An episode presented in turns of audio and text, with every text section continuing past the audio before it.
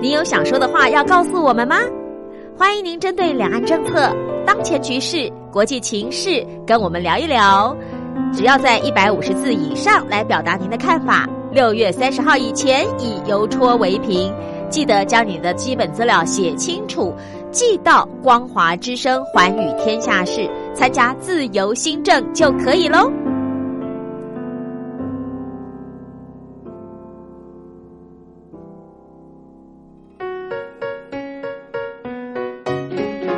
一沙一世界，一花一天堂。欢迎来到光华小学堂。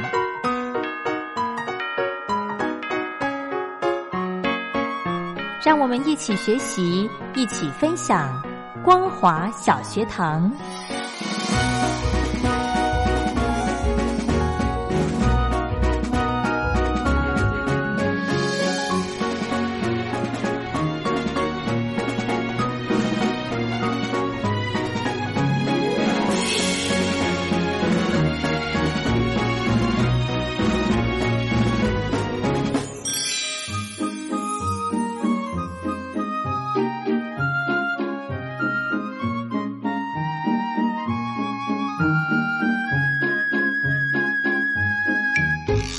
听众朋友您好，欢迎收听光华小学堂，我是黄轩。在今天礼拜三的时间呢，要来跟听众朋友继续的来呃听这场论坛，主题是谈到非传统安全视角下的中日台关系发展。那么今天呢，是邀请到国立台湾师范大学东亚学系副教授林贤参林副教授来针对日本东京奥运的安全对策的这个主题。呢来跟大家做一个分析报告。好的，在节目开始之前，一样的来欣赏一首好听的歌曲，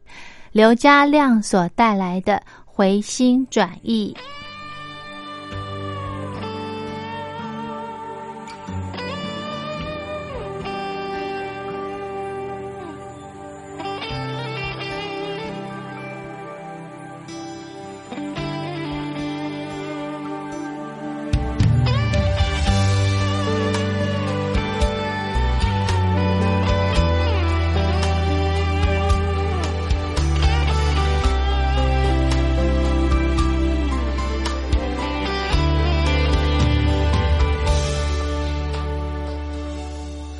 走过了多少岁月，终于学会了坦白。我庆幸对爱没有太多依赖。经过了这么多年，我才渐渐的明白，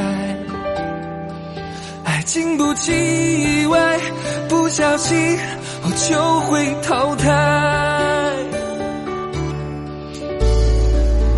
想用时间锁上心怀，不让悲伤进来。厚厚的回忆，责怪我对爱的无奈。有多少人值得去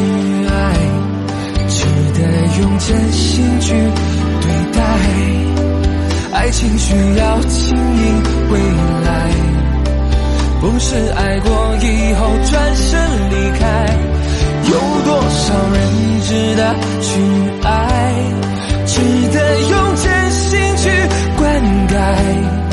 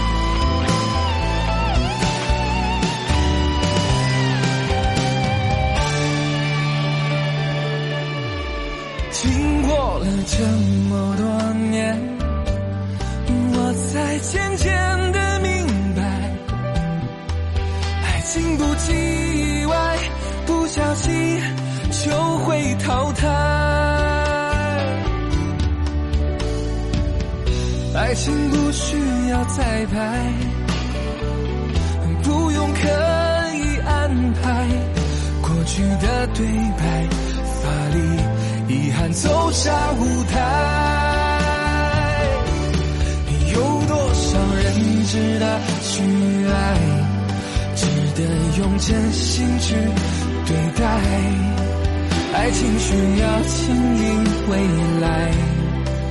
不是爱过以后转身离开。有多少人值得去爱，值得用真心去灌溉？爱情需要缘分等待，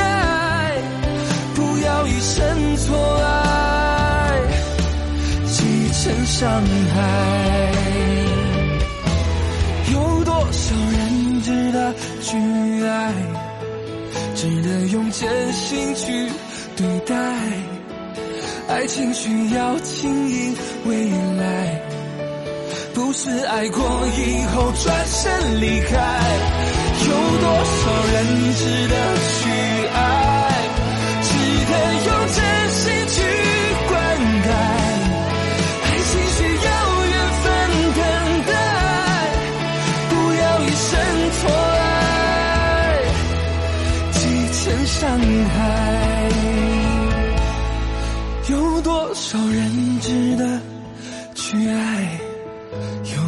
少人值得等待？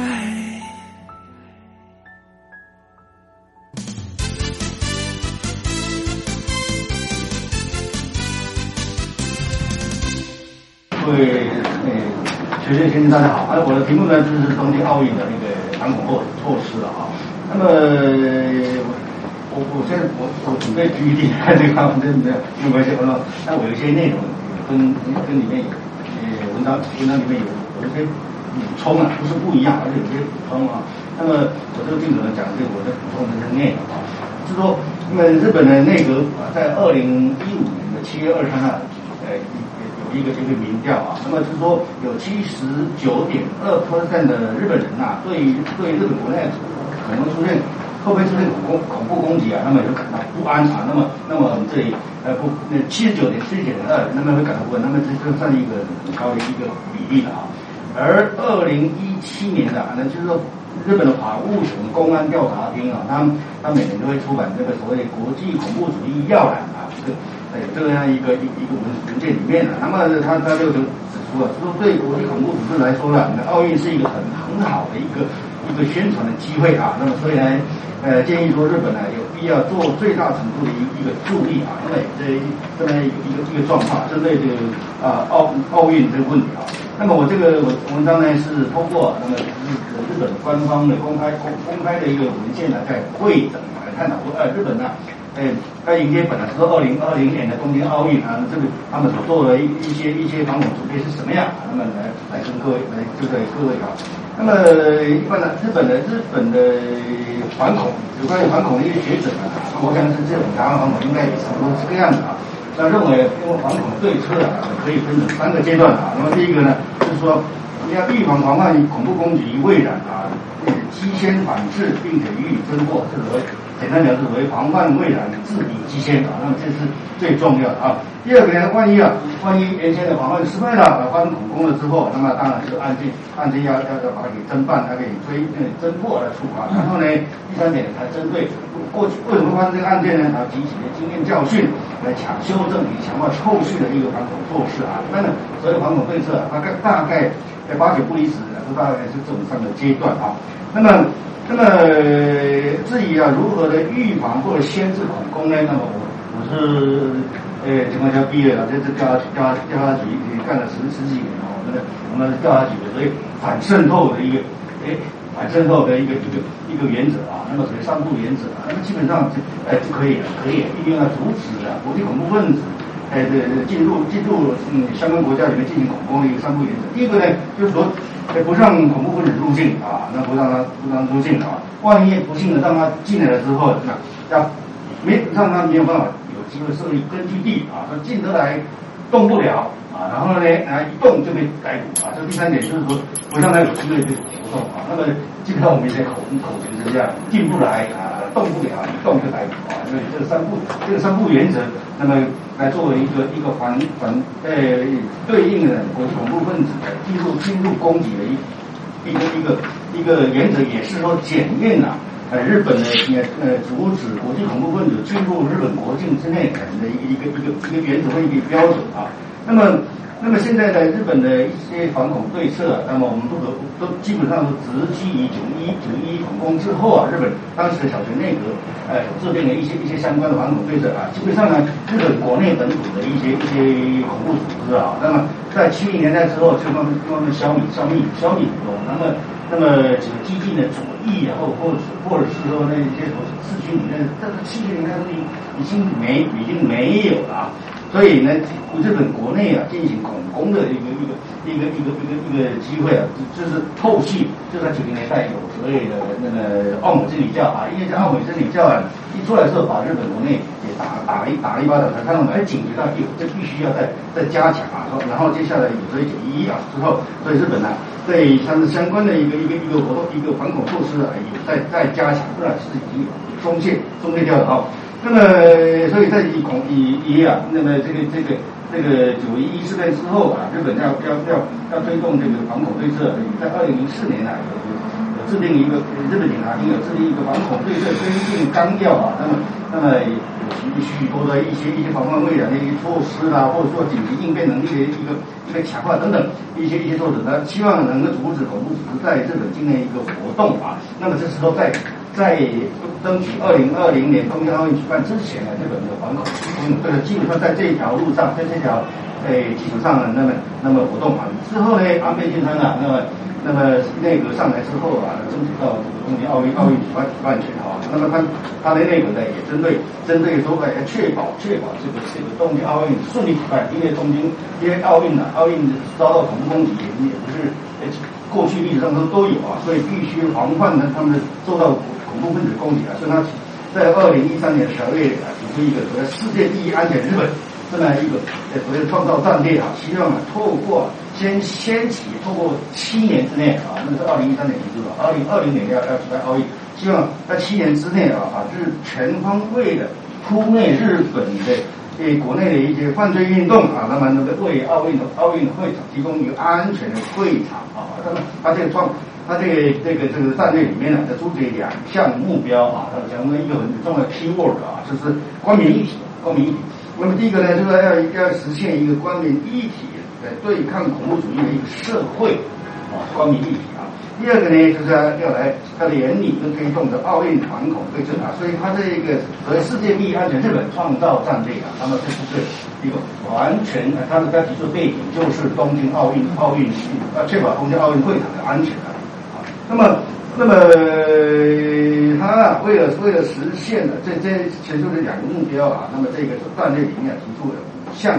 所谓攻防兼备的一个措施啊，因为我在文章里面有有有写，无无一念啊，各位各各位参考啊。在这里既有攻啊，既有防，也有防啊。防呢，当然是针对一些重要的重要的设施，以重要重要重要关联的，是人身安全维护。那么还有呢，就是一些相关可以作为武器的原原原材料啊这些东西的那个的确安全确保。然后呢，呃，工呢，就是就是针对他们的入阻止他们入境啊，进来之后予予以逮捕，不让活动等等，这些相相关的相关的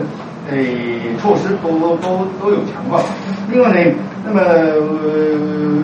针对啊，那么这个这个国际反恐反恐的一个问题啊，那么日本呢，它是以啊中央政府内阁官房里面来来处理啊。那么有一个有一个叫组织叫做国际组织犯罪等，本来只是针对国际组织犯罪的一个一个一个。一个组织啊，它是因为因为反恐反恐问题成为重要组织，再加上给国际反恐对策本部，他那个呃本部长啊，就是内阁官房长官的，现在就和我们的行政秘书长一样，行政秘书长一样一样的一个一个层次哈。那么在这个推进本部底下呢，呃，针对啊这个奥东京奥运举办的，是在增设的所谓的国际恐怖国际恐怖组织的情报收集跟会的干事会啊，干事一般就是我们办事的干事会啊。那么成立在这干事会，它的这个这个是有呃日本中央各个省厅的十一个省厅跟情报收集相关的十一个省厅的，不能在局长级的官员聚集在一起啊。那么那么那个官那个官房的这这个副副长官，那个官副长官有三位啊，其中两位是政务的，另外一个是事务的啊。那么就由这个事务副长官啊担任担任这个这这这这个这个召召集人召集人啊。然后呢，他们这他们这干事会的一个是秘书单位啊，就成立就是所谓的国际恐怖哎情报会集约室啊，集约集集中起来，比比如说集约那个应该是会诊，我们中文应该会诊。会诊室啊，那那么有这样一个一个单位，然后呢，在这个会诊室里面呢，还设立一个呃这个国际反恐对策等情报共有中心，这个这些东西现在我我这里面没有啊，就说，那么把把日本的中相关情报单位，它有十一个单位都会诊在这里，而且由由他们的呃派遣一些干部职员到这个中心来，就是便于省厅之间的横向联系，这是过去日本的。日本的情报啊，那么这个横向的联系很少啊。那么，那么从两二十一世纪这样，他们他们日本慢慢慢改，发现到这个有关情报方面的有这些缺失，所以要加强横横横向的联系啊，它才有这样一个一个一个组织。然后呢，在呃在在外在日本的驻外使馆里面呢，增加增加大概增设大概有八十名左右的所谓国际恐怖情报收集组盈利的啊，这英文的盈利的啊。那么大概把那么那恐怖分分子比较多的一个一一一个地方啊，增设增设那这这么一个单位啊，那么大概有有有只有八十八十个人啊，这个不一定是外务省官员，包括警察厅的啊，我们还有警察厅派啊，这些人来来强化对国际国际反恐情报的一个收集啊。另外呢，那么警察厅呢或者公安调查厅呢等等，他们呢有针对一些一些一些国际恐怖恐怖情报的收集有有。新设或者是或者位阶提高一点，来来来处理这个恐怖情报的这个问题啊。那么这些啊都是嗯来为应应啊，既平常的反恐也也真的迎接未来啊。那么东京奥运的安安全确保。那么那么这有关于啊，这次我们是刚开始大概大诶全盘性的一个反恐反恐情报情报的一个组织啊。那么这单独啊。针对东京奥运安全的任务编组啊，就是他在他整个内那个官房里面设立一个安全干事会，安全干事会啊。那么他的召集人呢是内是内阁危机管理监，那个我们有一个那个这位监算是他是官僚官僚啊，公务员啊，他们来负责啊，那么所谓奥运维安的协调工作啊，他这这个。这个单位安全干这个底下呢，要分成两个工作组，一个是反恐对策工作组，另外一个是网络安全工作组啊。所以反恐不一定是只是属于实体社会反恐，而且还包括资讯安全的这方面也有反恐啊。好了，那么那么还有呢，其他的任务编组啊，就是在在警察厅啊、东京消防厅啊，或者是或者是他做总务省的消防厅啊，那个紧急援助队啊，或者说。法务省的那个入管局啊入管局、公安调查厅等等都有设设置专制因应这个东京安东京奥运的一个一一一个相负责单位啊来来呀来做做一个各领域的相互联系的工作，等于等于这些都是任务编组由各单位主管的，比如警察。啊，对不起，警察厅就是警备局局长，就负责维安的那警备局局长啊。那么，那么其他的都是基本上都有有该单位主管主管的来来担任担任这这这这个任务编组的这些长官哈。另外呢，那么在警主要警察厅啊是负责东奥运的一地线部队，地线部队哈。那么他在里面呢，他在警察厅基本上呢在。刚刚提到是两千零四年啊，就是九一事变的时候，他们一个有一个叫做反恐对策推进纲要，在这个基础上呢，那么是再再予以强化。那这个反恐反恐纲对策纲要里面，就还是一样，哎，官民一体，官民一体。他们日本人就是讲，我们要建构一个官民一体的日本型的反恐对策啊，日本型反恐对策啊。那么在二零一五年之后呢，那警察厅啊，为了强化对奥运安全的一个一个一个工作啊，那么就设置一个叫国际反恐对策推进本部啊，而且他提出一个国际反恐对策强化纲要啊，那么那么有有很多很多一些内容，他没有没有那么多时间跟各位报告啊，但总之他就是要推动一个官民一体的反，那么日本型反恐对策啊，另外呢，另外有一个特别值值值得啊，那么他提出来是一个。东京警视厅啊，东京警视厅这种台北市警察局啊，东京警视警视厅呢，它早在二零零八年之之二零零八年的时候就有一这个所谓反恐对策东京伙伴推进会议啊，这个这个是它是这个哎，就是把这个人官跟民啊，把警察啊，那么呃跟跟民间相关的自治自治会啊，或者是公公司啊、航号、火车这些这些要结合在一起呀、那么希望啊推动一个推动一个什么什么东西，就推动一个就是创造不容许恐怖组织存在的社会或者说街坊啊，在这么一个构成。那么这个东京警视厅提出来之后，它陆陆续续相关日本地方的各警察厅也有这种这种这种组织陆陆续的成立，陆陆续成立了啊。那么这个我我我我认为这这一点它倒是。我想，因为我我也没干，我警官虽然警官学校毕业，但是我没有长期从事警察实务工作啊。但是，那么应该啊，我们我们警察应该会有这种这种这种有没有这样子做做到什么程度我不知道，但是我觉得这这一构想倒是蛮好的，因为我在日本生活十超过十年了啊。那么有的他们那么地方地方地方的自治会啊，那个那联系在一起啊，像我呃倒是蛮值得蛮值得去去去去。怎么讲？去去去学习。比如说，你恐怖分子一外国人进来啊，你你就要让他，即使让他不小心让他进来啊，如如何不要让他有有这个建立根据地啊，这是非常重要。透透过一般的、一般的民众的民众提供情况，相当相当的重要啊。OK，那么最后的结论呢，我我就就就就这这些这些说法，就说，那么我想恐攻啊，那么这主要是引发一般民众的心理恐惧震撼性。震撼性啊，以及啊对对他们恐怖组织的一个宣主张的一个相关的宣传价值啊，所以呢，它恐怖攻击它只是一种手段，它不是一种目的啊目的，所以呢，它在执行恐攻的一个一个一个时机点跟场所，那么选择是相当重要，而东京奥运会确实这些要求啊。那么虽然如此的，但是呢，由于日本啊，日本啊，它它本身呢，在日本国内的这种伊斯兰教徒相对不多了啊，不多，呃，所以呢，那么我们也如果再加上他们相关的一些，我我检讨一下，我看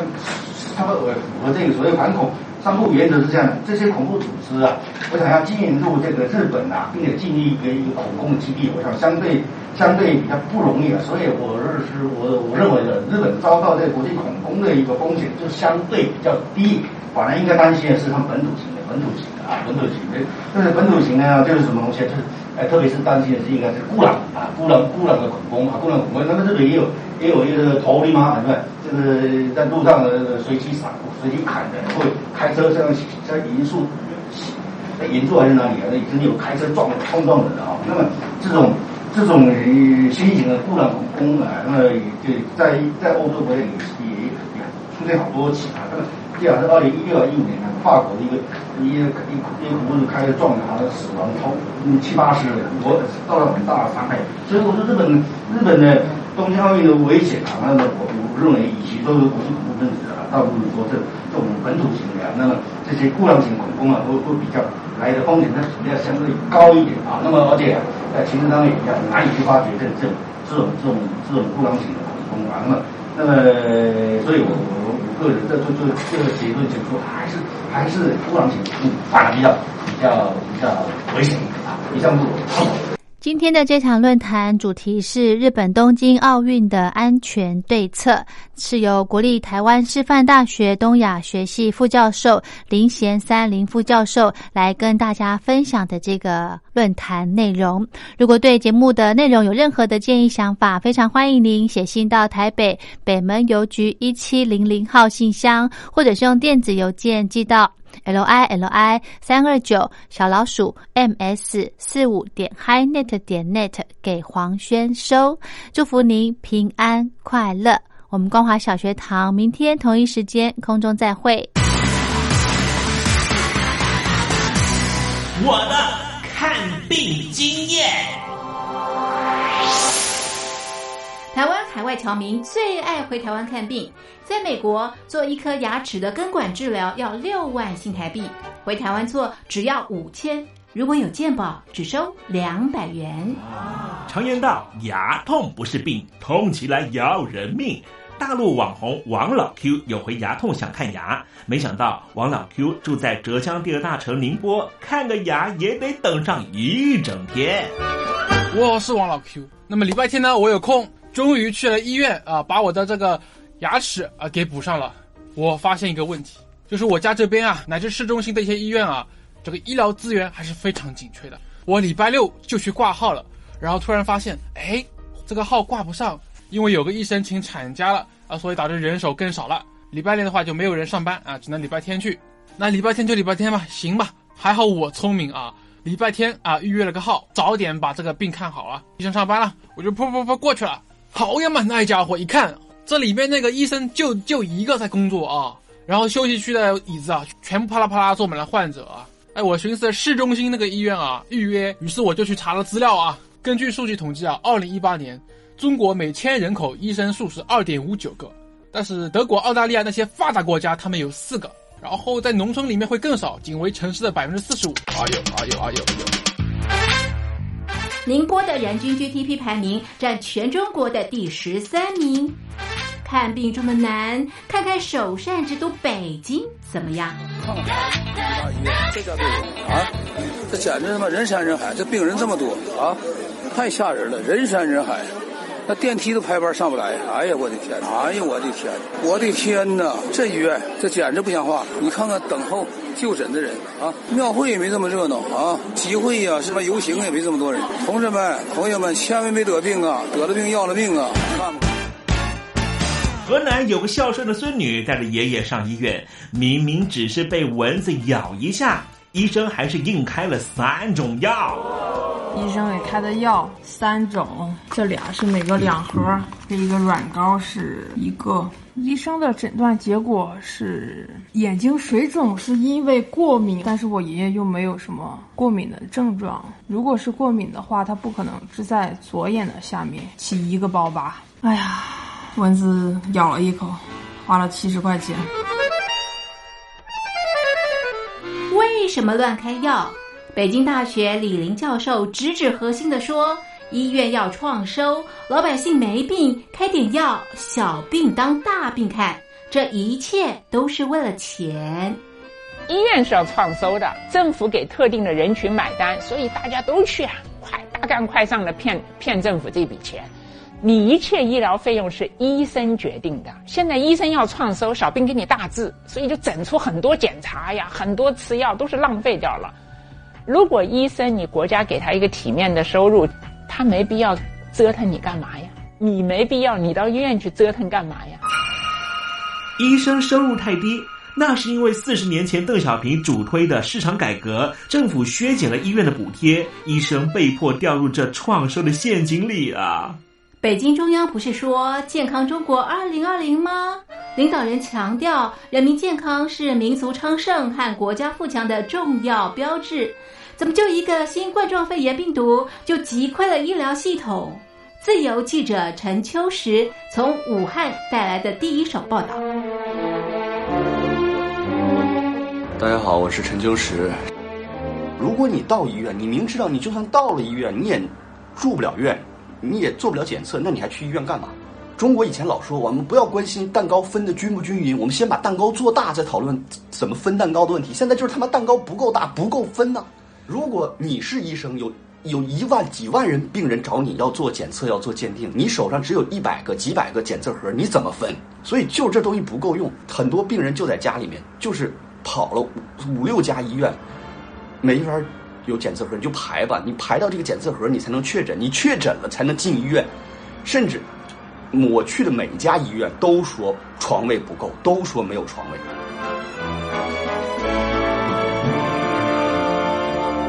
一次我们暂时战胜了新冠状病毒，趁着下一场病毒还没有来之前，一起解决医疗问题吧。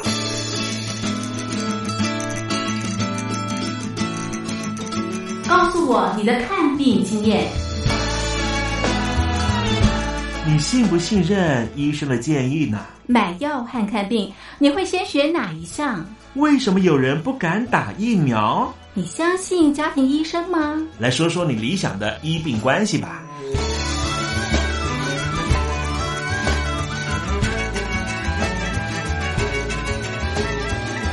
把你的想法写下来，寄到台北邮政一千七百号信箱，或是寄到 lily 三二九小老鼠 ms 四五点 highnet 点 net。我们会抽出十份可以让你穿越屏障、吸取新知的知识接收器，让你充分感受到学海无涯、万分自由的喜悦。告诉我你的看病经验。